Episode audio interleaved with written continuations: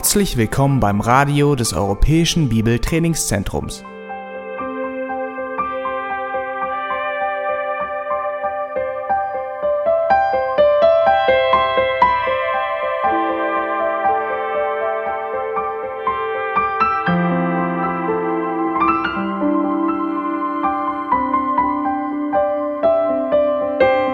Unser Anliegen ist, dass der folgende Vortrag Sie zum Dienst für unseren Herrn Jesus Christus ermutigt.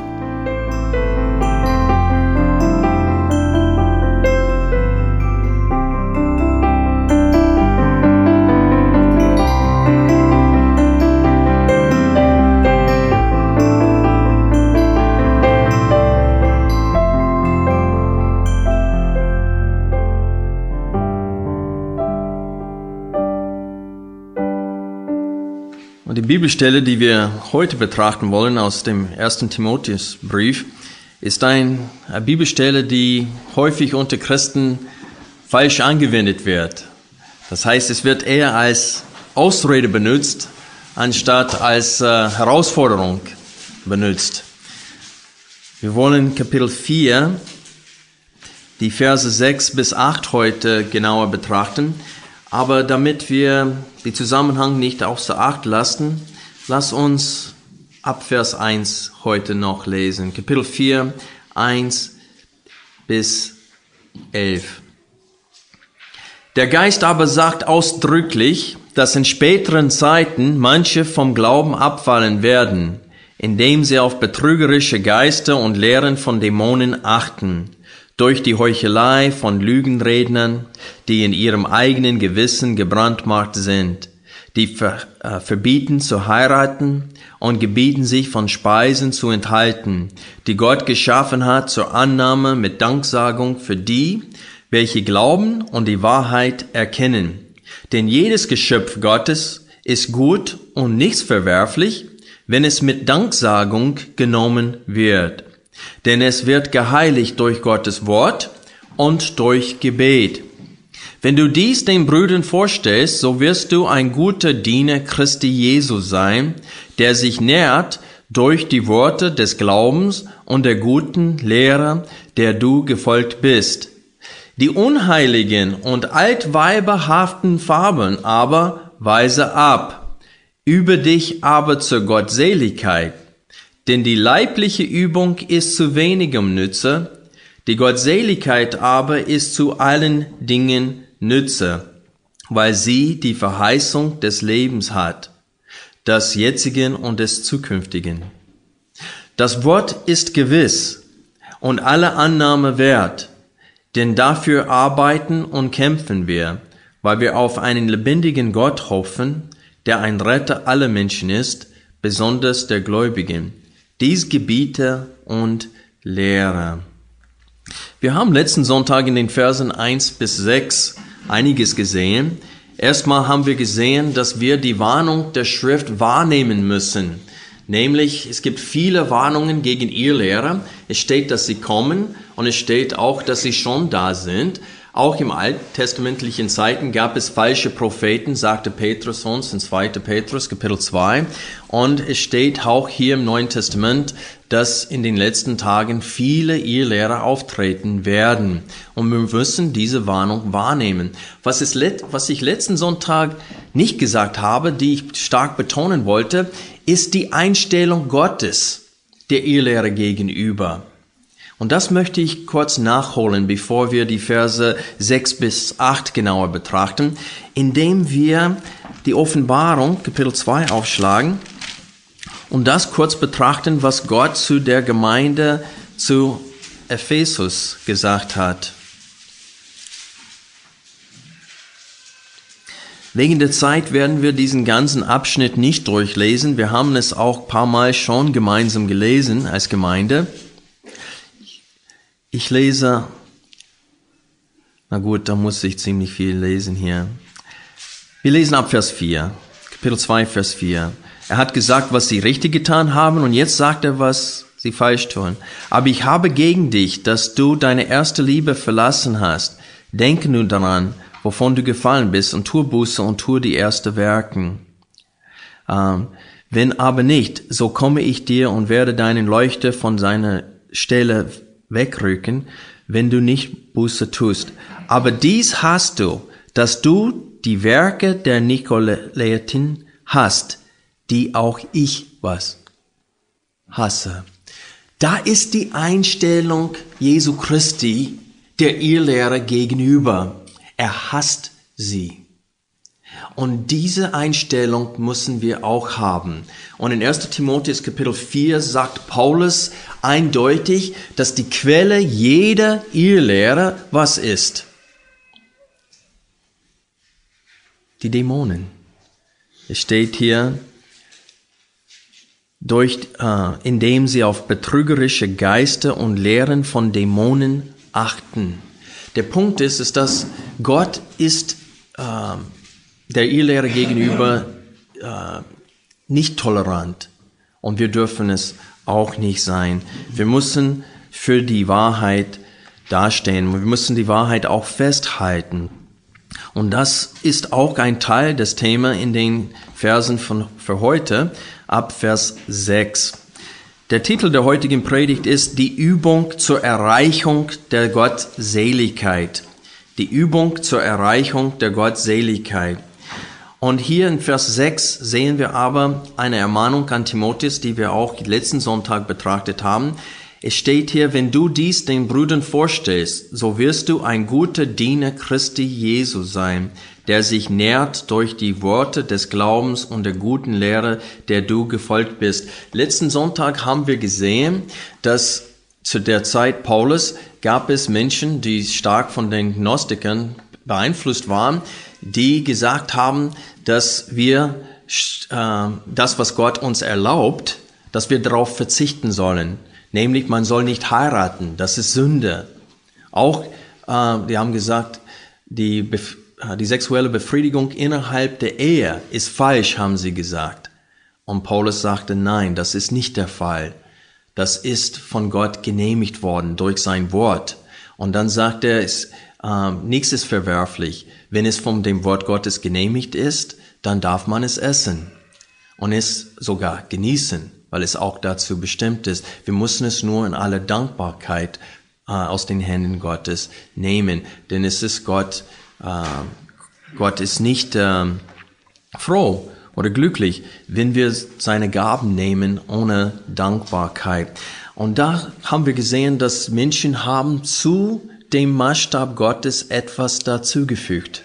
Das heißt, sie haben außer des Wortes Gottes einen anderen Maßstab gehabt. Das heißt, zusätzlich zu dem Wort Gottes haben sie einen, einen anderen Maßstab gehabt.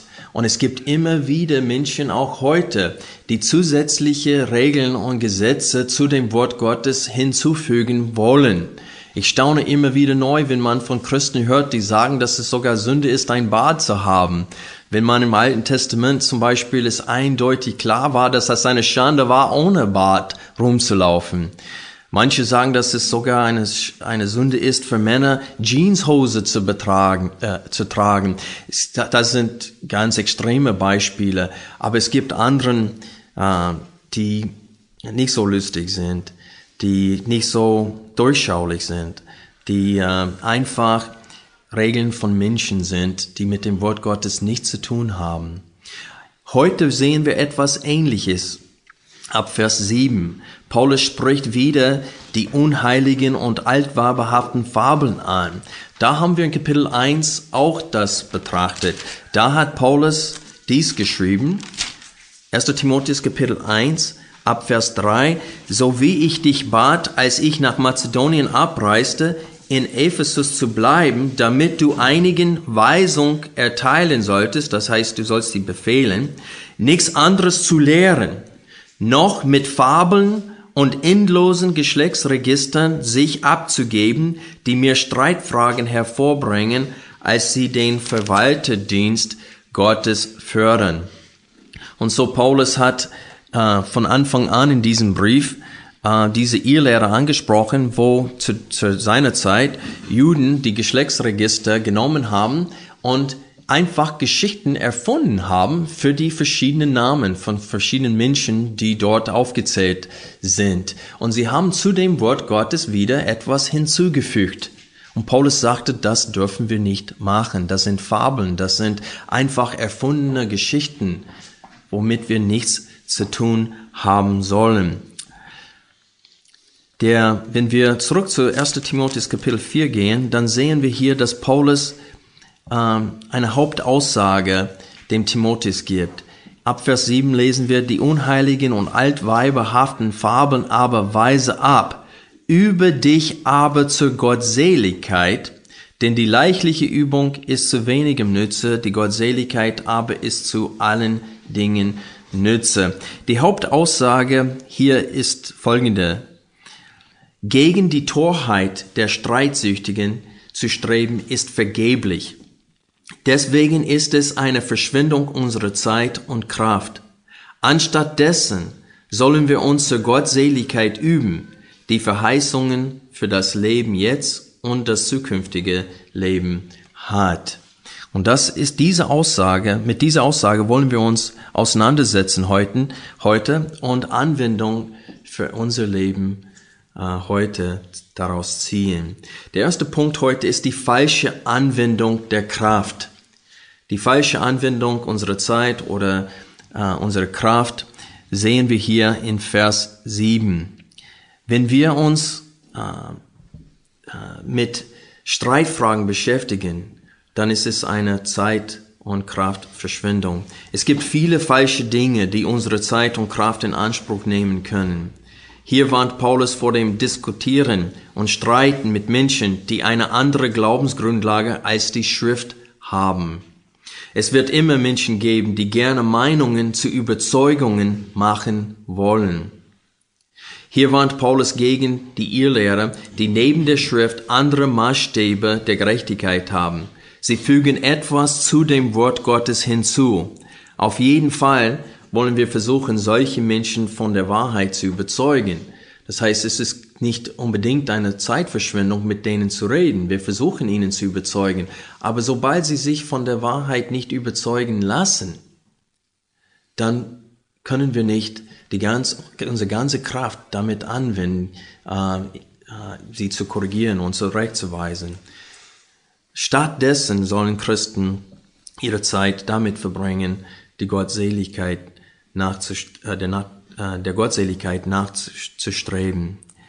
Viele Christen sind hier, was Vers 7 betrifft, äh, gestolpert. Und John MacArthur hat Folgendes zu sagen, nämlich wenn man nach fremden Maßstaben oder nach zusätzlichen Dingen zum Wort Gottes strebt.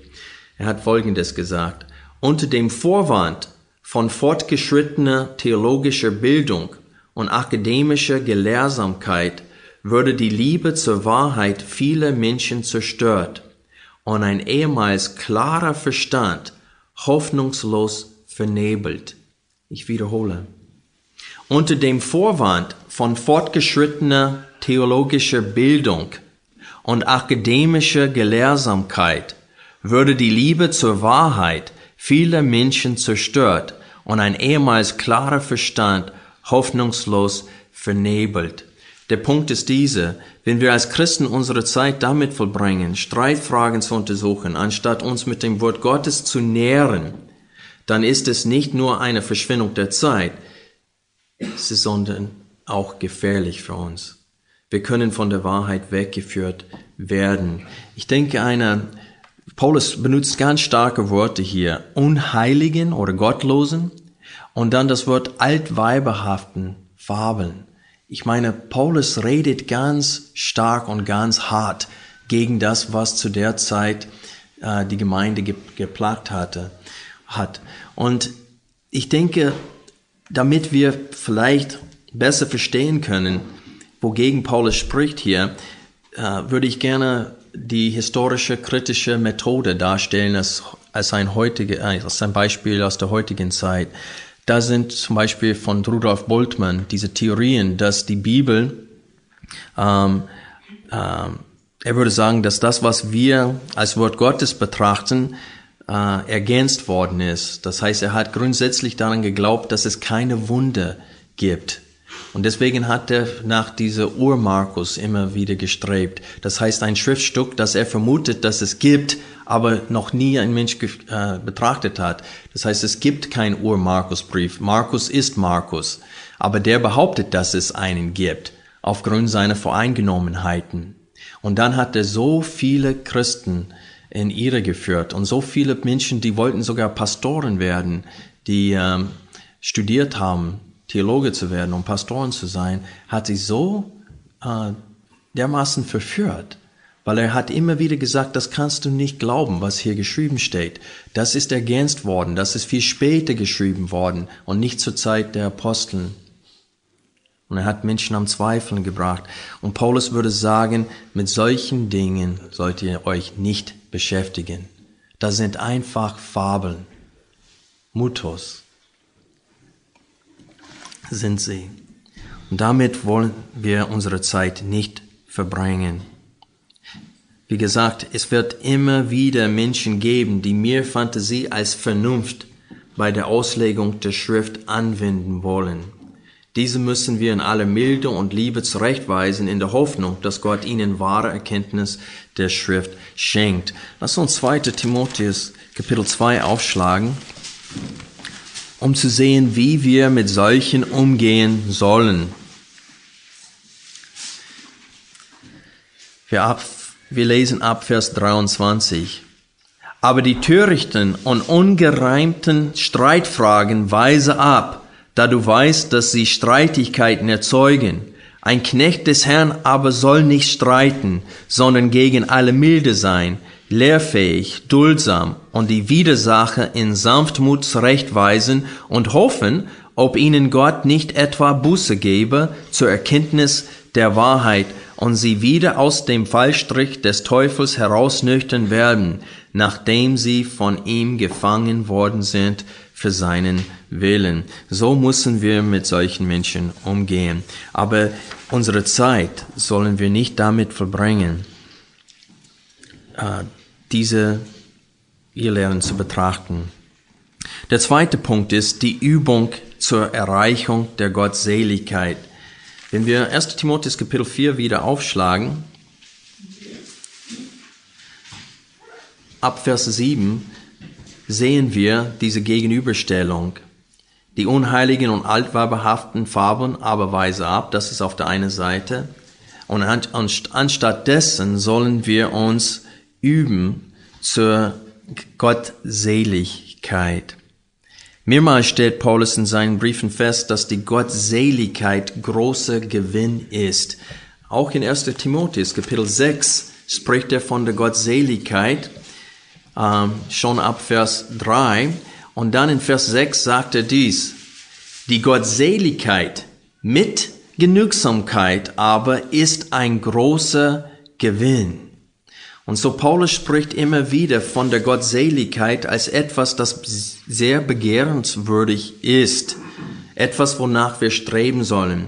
Viele streben nach Reichtum, Anerkennung und Macht, Manche streben nur nach einem schöneren oder gemütlicheren Leben. Aber die Gottseligkeit ist erhabener als alle anderen Ziele. Denn sie ist nicht allein für dieses Leben nützlich, sondern für das zukünftige. Ich möchte an dieser Stelle die Menge-Übersetzung vorlesen von den Versen 7 und 8. Aber die wertlosen und nur den alten Weibern zusagenden Fabeln weise zurück. Übe dich dagegen zur Gottseligkeit, denn die dem Leibe gewid gewidmete Übung bringt nur geringen Nützen. Die Gottseligkeit aber ist zu allen Dingen Nütze, weil sie die Verheißung für das gegenwärtige wie für das zukünftige Leben hat. Hier wollen wir zwei Wörter erstmal definieren, als erstes die Gottseligkeit. Was ist die Gottseligkeit? Man, wenn man verschiedene, die verschiedenen deutsche Übersetzungen liest, dann sieht man, dass die äh, Übersetzer sich auch mit der Frage gequält haben. Manche übersetzen das Wort mit dem Wort Heiligkeit, manche mit dem Wort Frömmigkeit und manche mit dem Wort Gottesfurcht. Es ist sehr schwierig, dieses Wort zu definieren auf Deutsch. Auf Englisch heißt es Godliness oder Gottähnlichkeit. Und äh, ich denke, das Wort Frömmigkeit ist ein, auch ein gutes Wort oder Heiligkeit wäre auch ein gutes Wort. Ich benutze das Wort Gottähnlichkeit, wenn das überhaupt ein Wort ist. Ähm, und daher denke ich, dass das Wort Frömmigkeit auch eine gute Übersetzung ist, denn wer tatsächlich fromm ist, der wandelt nach dem Wort Gottes und nach dem Willen Gottes. Und das ist, was mit diesem Wort Gottseligkeit gemeint ist. Godliness, Gottähnlichkeit, dass wir Gott ähnlich sind und auch wandeln. Und die Gottähnlichkeit ist etwas, wonach wir streben sollen. Wir wollen im Alltag Gott ähnlicher werden. Und das ist, was hiermit gemeint ist. Wir sollen uns üben, äh, damit wir die Gottseligkeit erlangen. Das zweite Wort, das ich äh, definieren möchte, ist das Wort über. Und in seinem Buch Mann mit Profil gibt Pastor Kent Hughes eine sehr gute Erklärung des Wortes über. Ich lese vor, was er geschrieben hat. Das Wort über entstammt dem griechischen Wort gumnos, was nackt bedeutet. Von diesem Wort lässt sich unser deutsches Wort Gymnasium herleiten. Im traditionellen griechischen Sportwettbewerb traten die männlichen Teilnehmer ohne Kleidung an, um sich nicht unnötig zu behindern. Aus diesem Grund besaß das Wort über ursprünglich die wörtliche Bedeutung von nackt üben. In neutestamentlichen Zeiten bezog es sich auf das Üben und Tra Trainieren im allgemeinen Sinn. Aber selbst da war es und ist es noch ein Wort, das den Geruch der Leibesertüchtigung erahnen lässt, nämlich den Schweiß eines guten Trainings. Trainiere dich zum Zweck der Gottseligkeit vermittelt ein Gefühl für das, was Paulus meinte. Das heißt, das Wort über konnten wir auch mit dem Wort trainieren übersetzen. Trainiere dich äh, zum Zweck der Gottseligkeit. Die, mit dies, nach, nachdem wir diese Worte definiert haben, jetzt wollen wir noch einmal betrachten, was Paulus hier sagen will. Ich denke, wir haben erstens einen Vergleich und dann eine Gegenüberstellung hier. Der Vergleich hier ist offensichtlich. Gott sagt uns an dieser Stelle, dass wir denselben Aufwand aufbringen müssen wie ein Sportler, wenn wir im Alltag Gott ähnlicher sein wollen. Die Übungen mögen anders sein. Das heißt, anstatt Liegestützen, vielleicht, vielleicht mussten wir mehr Zeit im Gebet bringen oder fasten. Aber obwohl die äh, Übungen vielleicht anders sind, der Aufwand ist derselbe. Und das ist, was hier verglichen wird oder als Sinnbild dargestellt wird. Paulus sagte, genau wie die Sportler sich anstrengen und äh, sich trainieren, sollen Christen den gleich, die gleiche äh, Selbstdisziplin bringen, wenn sie die Gottseligkeit erlangen wollen. Und hier ist, wo ich gesagt habe, dass es eine Gefahr steht für Christen. In der Einleitung habe ich gesagt, dass diese Bibelstelle häufig missbraucht wird als Vorwand für die Faulheit. Das heißt, sie sagen hier, guck mal, es steht, die leibliche Übung hier ist zu wenigem Nütze. Also ich brauche nicht mich fit halten, ich brauche nicht, mich nicht anstrengen, ich kann einfach faul sein, weil das ist nicht wichtig, was mit dem Leib geschieht. Aber wir werden sehen, dass das ist nicht, was Paulus hier sagen wollte. Denn die Gegenüberstellung hier ist nicht, ähm, weil ich lese, was ich vor, was ich hier geschrieben habe, unter dem Punkt die Gegenüberstellung. Viele Christen benutzen, wie gesagt, diese Bibelstelle falsch, indem sie darauf hinweisen, dass die leibliche Übung zu wenigem Nützen ist. Aber die Gegenüberstellung hier ist nicht die, äh, die Disziplin eines Sportlers mit der Disziplin eines Christen sondern die Ziele der Übung werden gegenübergestellt. Das heißt, der Sportler wendet allen Fleiß an, um eine Krone zu gewinnen, die nur zeitlich ist. Daher ist seine Übung zu wenigem Nütze. Wir wenden alle Fleiß, allen Fleiß an, um die Gottseligkeit zu erlangen, wovon wir Nützen jetzt und in der Ewigkeit haben. Das heißt, die Ziele der Übungen werden voneinander gegenübergestellt. Das heißt, wozu wir den Fleiß anwenden. Und wir tun es, um die Gottseligkeit zu gewinnen, zu erlangen, weil die Gottseligkeit Nützen hat, nicht nur für Zukunft, das zukünftige Leben, sondern auch jetzt, heute. Äh, eigentlich hat Paulus das genau umgekehrt formuliert, nicht nur für heute, sondern auch für die Zukunft, äh, bis in die Ewigkeit. Und das wollen wir nachher unter Punkt 3 betrachten. Aber zuerst möchte ich bei diesem Punkt bleiben. Ich möchte, dass wir 1. Korinther aufschlagen, Kapitel 9. Und ich denke, wir werden die Gegenüberstellung und den Vergleich hier besser betrachten können. Und hier mit 1. Korinther Kapitel 9, wenn wir die Verse 24 bis 27 gemeinsam lesen, hier werden wir sehen, dass Paulus niemals mit 1. Timotheus Kapitel 4, Vers 7 uns eine Ausrede geben wollte, äh, ohne Disziplin zu leben. Wir lesen ab Vers 4, 24. Wisst ihr nicht, dass die, welche in der Rennbahn laufen, zwar alle laufen, aber einer den Preis empfängt? Lauft so, dass ihr ihn erlangt. Jeder aber, der kämpft, ist enthaltsam in allem. Jener freilich, damit sie einen vergänglichen Siegeskranz empfangen. Wir aber einen unvergänglichen. Ich laufe nun so, nicht wie ins Ungewisse. Ich kämpfe so, nicht wie einer, der in die Luft schlägt, sondern ich zerschlage meinen Leib und knechte ihn, damit ich nicht nachdem ich anderen gepredigt, selbst verwerflich werde. Und hier können wir sehen, dass es unmöglich ist, dass Christen ohne, dass Christen die Gottseligkeit ohne Enthaltsamkeit oder Selbstdisziplin erlangen können. Es ist unmöglich, aber wir versuchen es. Wir versuchen ohne Selbstdisziplin und auch ohne Enthaltsamkeit die Heiligkeit oder die Frömmigkeit oder Gottseligkeit zu erlangen. Wenn Paulus sagte, dass die leibliche Übung zu wenigem Nütze ist, meinte er nicht damit, dass es keine Verbindung gibt zwischen ein, äh, die, zwischen ein diszipliniertes Leben eines Sportlers und dem des Christens. Wir müssen auch einen Fleiß anwenden. Überall spricht Paulus von dem christlichen Leben. Er spricht sogar von dem Beten als ein Ringen. Er benutzt diesen Begriff, dass wir im Gebet für euch ringen. Und da ist gemeint, ich weiß nicht, wie viele von euch haben je mit einem anderen Menschen gerungen. Vielleicht im Sport, äh, habe ich das falsch gesagt, weiß ich nicht. Ist es richtig?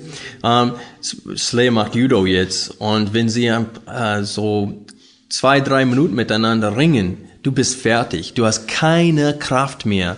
Wer das je getan hat, versteht, was Paulus meint. Und wer von uns je versucht hat, eine Stunde zu beten, konzentriert zu beten, weiß, wie müh mühsam das ist und wie schwierig das ist.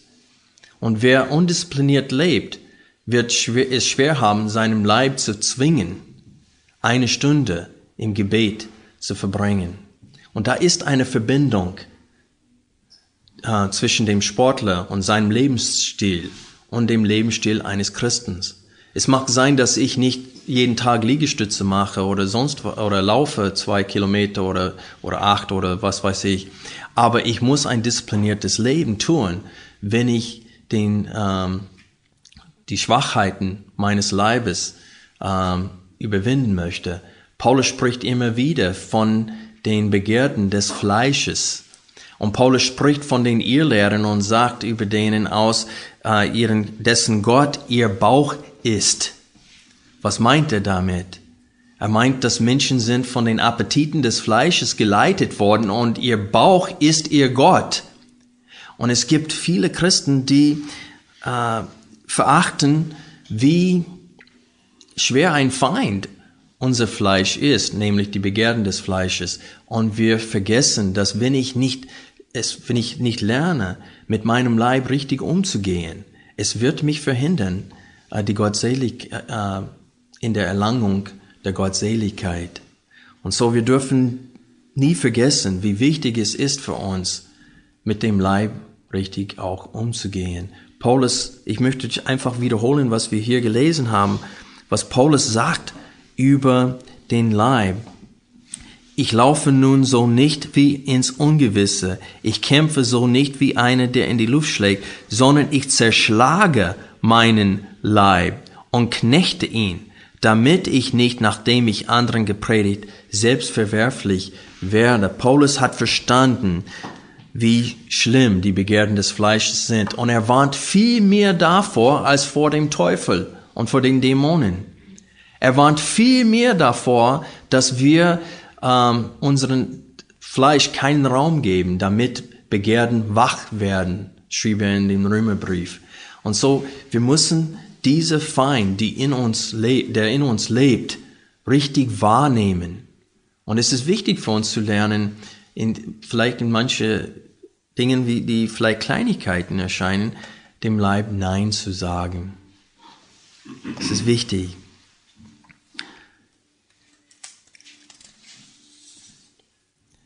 Der dritte Punkt heute. Der Lohn der Gottseligkeit. Warum lohnt es sich, allen Fleiß anzuwenden? Warum lohnt es sich für uns, die geistliche Disziplinen im Alltag zu üben, damit wir die Gottseligkeit erlangen? Was bringt uns die Gottseligkeit? Gestern Abend habe ich äh, mit, mein, mit meiner Familie gesprochen. Ich habe mit Soleil und Shane und Linda ein Gespräch geführt, genau über diese Bibelstelle. Und ich habe sie gefragt, Mensch, hilf mir. Ich, äh, ich möchte gerne von euch wissen, was meint ihr? Es steht hier einfach in 1 Timotheus Kapitel 4, dass die äh, Gottseligkeit Nützen für dieses Leben hat, jetzt und auch für die zukünftige. Und es ist klar, was mit zukünftige gemeint ist, das Leben mit Gott in Ewigkeit. Aber wie äh, äh oder auf welche Weise nützt uns äh, die Gottseligkeit jetzt?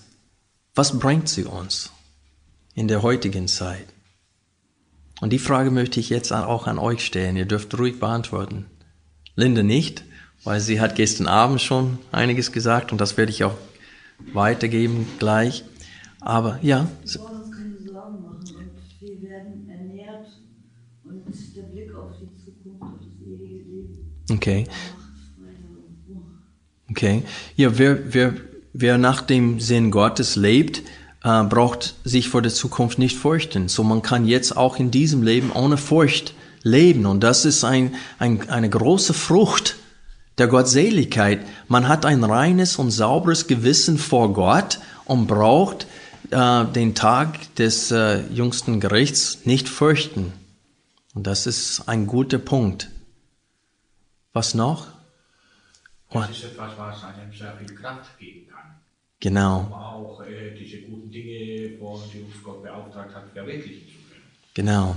Wir können, genau, ohne Gottseligkeit können wir nicht mal nach dem äh, Sinne Gott oder nach dem Willen Gottes im Alltag handeln. Die guten Werke, die wir uns immer wieder vornehmen und irgendwie nicht ähm, äh, in Erfüllung bringen, werden durch die Gottseligkeit, durch diese Übung zur Gottseligkeit in Erfüllung gebracht werden. Die werden stattfinden dadurch. Guter Punkt, Horn. Danke dir.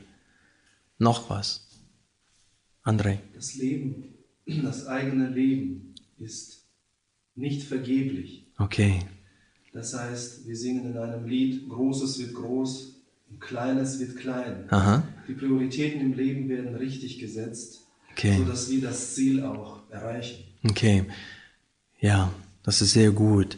Es, die Gottseligkeit schützt uns vor ein nützloses Leben, sagt André. Und das stimmt. Ja? Wir leben nicht mehr aus uns heraus, sondern er lebt in uns und wir wollen eigentlich nichts machen. Kannst du das nochmal wiederholen? Ähm, Gott lebt in uns, Ja. sodass wir uns, wir brauchen gar nicht mehr Akteur sozusagen zu sein, sondern ihn nur leben lassen. Mhm. Natürlich kritisch fragen, ob irgendwas von, von Satan Einfluss kommt. Ne? Aber, Ja, ja. Ähm, das Leben aus Gott heraus ist einfach viel einfacher. Okay. Wir, wir dürfen, wir werden auch, das heißt, wir werden von dem Willen Gottes äh, geleitet und durch, wir werden seine Kraft im Alltag spüren, so dass wir das Richtige auch tun. Noch etwas? Glückselig die reinen Herzens sind, denn sie werden Gott schauen. Okay, glückselig. Ja, wahre Glück werden wir auch in diesem Leben, aber auch in der Zukunft. Dann, dann werden wir Gott auch sehen. Es ist interessant, wir haben Samantha davon erzählt, dass wir eines Tages Gott sehen werden und sie fing an danach zu beten, abends, sie ist nur fünf, und sie hat gesagt, Jesus, ich möchte, dass du mich, äh, dass du kommst und mich zu dir holst. Sie sagt, weil ich habe dich noch nie gesehen. Du hast mich gesehen, aber ich habe dich noch nie gesehen, sagt sie. Und wir haben, die haben diese Hoffnung, dass wir auch Gott sehen werden. Aber was ich möchte das als Springbrett benutzen, was äh, Rolf eben gesagt hatte, nämlich, dass wir dürfen Gottes Segen und Glück in diesem Leben erfahren. Überlege die Frucht des Geistes alleine. Wie viele sehr reiche Menschen würden ihr Reichtum dafür geben, nur den Frieden im Alltag zu erleben, nur wahre Liebe zu besitzen, nur einen Menschen gegenüber. Liebe, Freude, Frieden. Wenn man die neun Früchte des Geistes betrachtet, dann denkt man, Mensch, du kannst keinen Preis drauf setzen die sind kostbar, die sind unbezahlbar. Und Gott schenkt sie nur denen, die heilig wandeln. Und so ist es wichtig für uns, daran zu denken, dass die Gottseligkeit bringt uns auch in diesem Leben die Frucht des Geistes, Gottes Segen. Und unter Gottes Segen ist das, was auch Sabine gesagt hat, ein gutes Gewissen, auch in, dem heutig, in der heutigen Zeit. Antwort aufs Gebet. Durch die Gottseligkeit, es steht auch, dass die Gebete eines Gerechten, äh, wie sagt das auf Deutsch, vermagen, vermagen viel oder vermacht viel, ja. Und äh, es bringt uns auch Schutz vor törichten Entscheidungen und der Sünde. Wenn du Sprüche liest und es spricht, dass wir die Weisheit erwerben, äh, uns anwerben sollen oder erwerben sollen, ähm, ist es klar, dass die Weisheit ein Teil der Gottseligkeit ist, weil es einfach der Wille Gottes ist. Es ist unklug, gegen Gott zu handeln und wer sich dem Wort Gottes unterordnet, ist weise, weil der Furcht Gottes ist der äh, Anfang der Weisheit. Und dann soll die Gottseligkeit schützt uns vor törichten Entscheidungen und auch äh, deren Folgen. Und wir gewinnen auch den Respekt von anderen durch die Gottseligkeit. Menschen, die nach dem Wort Gottes leben und wandeln, ohne Heuchelei, gewinnen den Respekt auch von den Ungläubigen. Ich habe es als junger Mann mit 18 Jahren beim Militär, mit 19 hatte ich schon, mein Schrifterkenntnis ist sehr, äh, hat sehr stark zugenommen seit meiner Bekehrung mit 18 Jahren. Und in diesem einem Jahr habe ich sehr viel gelernt vom Wort Gottes. Ich habe fleißig gelesen und gebetet. Und die Leute haben die Änderungen in meinem Leben betrachten können. Und sogar Kapitän, das heißt Offiziere, sind zu mir gekommen mit ihren Problemen in ihren Ehen und so weiter, um mit mir zu reden. Und öfters hatte ich, war ich völlig überfordert. Aber der Punkt ist, mein Leben hat ihren Respekt verdient oder gewonnen. Und sie sind zu mir gekommen. Und ich muss euch sagen, man könnte eine sehr lange Liste hier aufschreiben, wozu die Gottseligkeit jetzt in diesem Leben nützlich ist.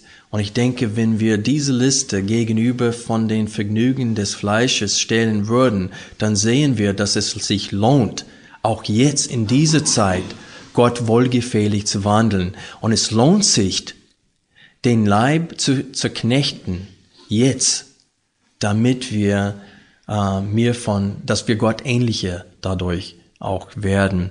Das ist die Hauptaussage dieser Bibelstelle für uns heute. Und als Schlusswort möchte ich ein Zitat aus dem Buch Mann mit Brotfehl vorlesen. Das Buch habe ich schon vorhin erwähnt. Ich möchte es besonders, es ist besonders für Männer geschrieben und ich möchte es euch auch stark empfehlen. Mann mit Profil. Ich lese ein Zitat ähm, das an Seite 11 anfängt, unter dem Punkt geistliche Schwerstarbeit.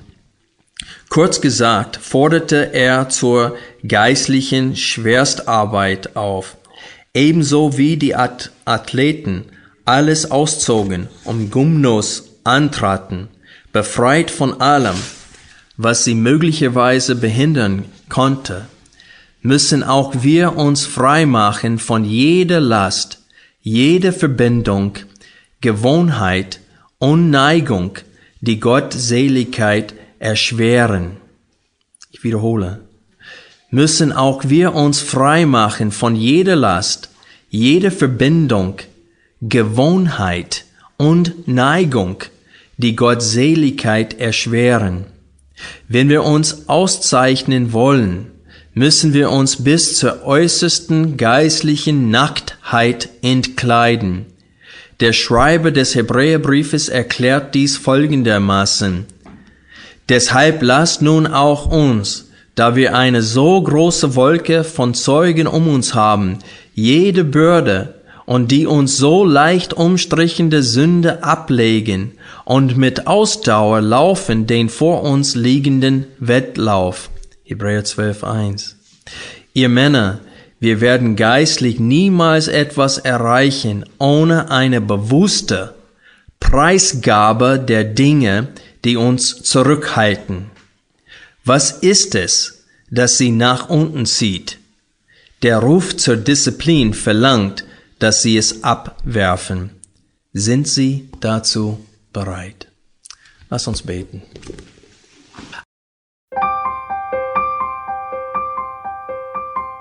Alle Vorträge unseres Programms, Bücher, DVDs und vieles mehr können Sie bei uns unter www.ebtc-media.org erhalten.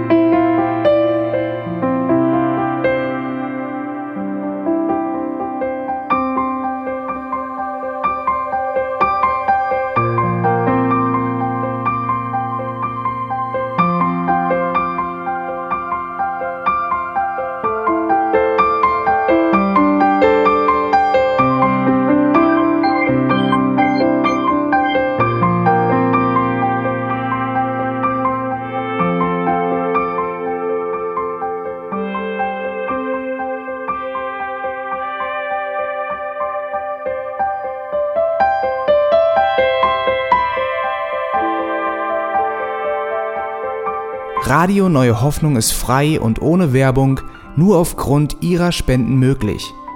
Wenn Sie weitere Informationen dazu finden möchten, wie Sie Radio Neue Hoffnung unterstützen können, besuchen Sie die Webseite www.rnh.de.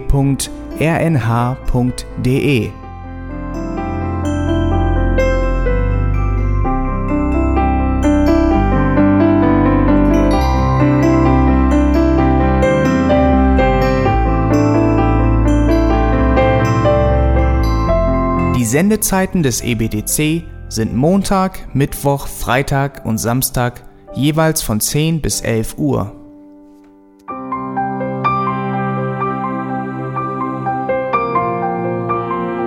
Sie finden uns im Internet unter www.auslegungspredigt.org. Eine E-Mail können Sie uns senden an radio@auslegungspredigt.org. Telefonisch erreichen Sie uns unter 0049 30 60 988 610. Unsere Postanschrift ist EBTC Havelländer Ring 40 in 12629 Berlin, Deutschland.